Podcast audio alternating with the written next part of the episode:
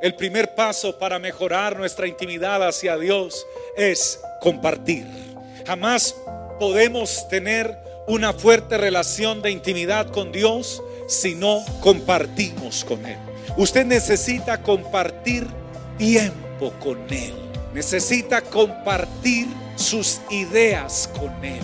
Necesita compartir sus planes, su diario vivir. Necesita conversar con Él, platicar, dialogar, socializar. Yo le pido consejería a Dios todos los días.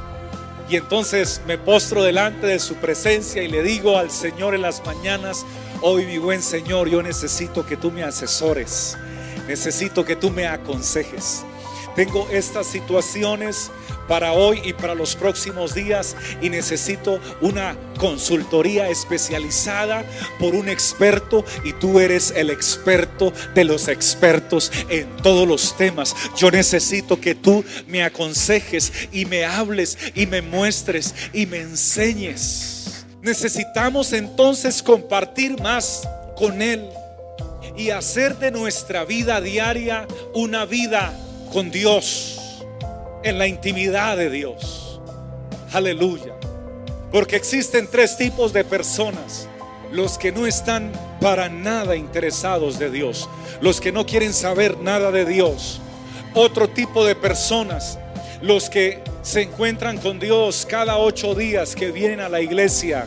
Durante toda su semana vivieron independiente de Dios pero ahora es el día domingo, entonces voy a buscar de Dios. Pero existe un tercer grupo de personas y somos aquellos que no podemos vivir ni un instante sin estar pensando en Él, hablando con Él, dándole la gloria a Él, dándole el honor a Él, teniéndolo en cuenta para, nuestro, para nuestras decisiones diarias, teniéndolo en cuenta para las firmas que vamos a realizar teniéndolo en cuenta para los negocios que vamos a hacer, teniéndolo en cuenta como el primero en nuestras vidas.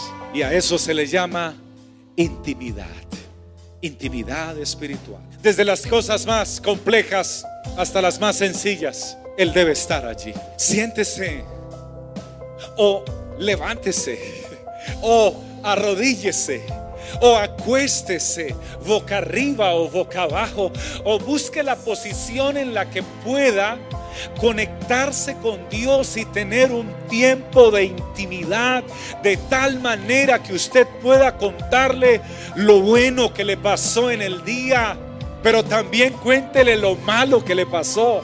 Cuéntele lo bonito, pero también cuéntele lo feo. Cuéntele lo agradable, pero también lo que fue amargo y platique con Él e intime con Él.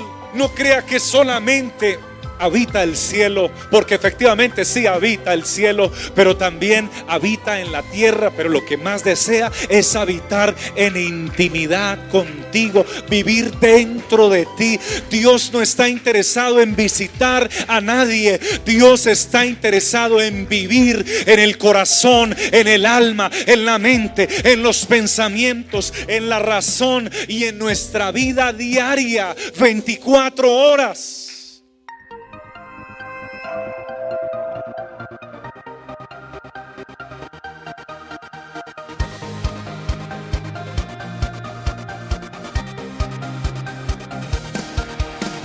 Tiempo de vivir de gloria en gloria, el gozo de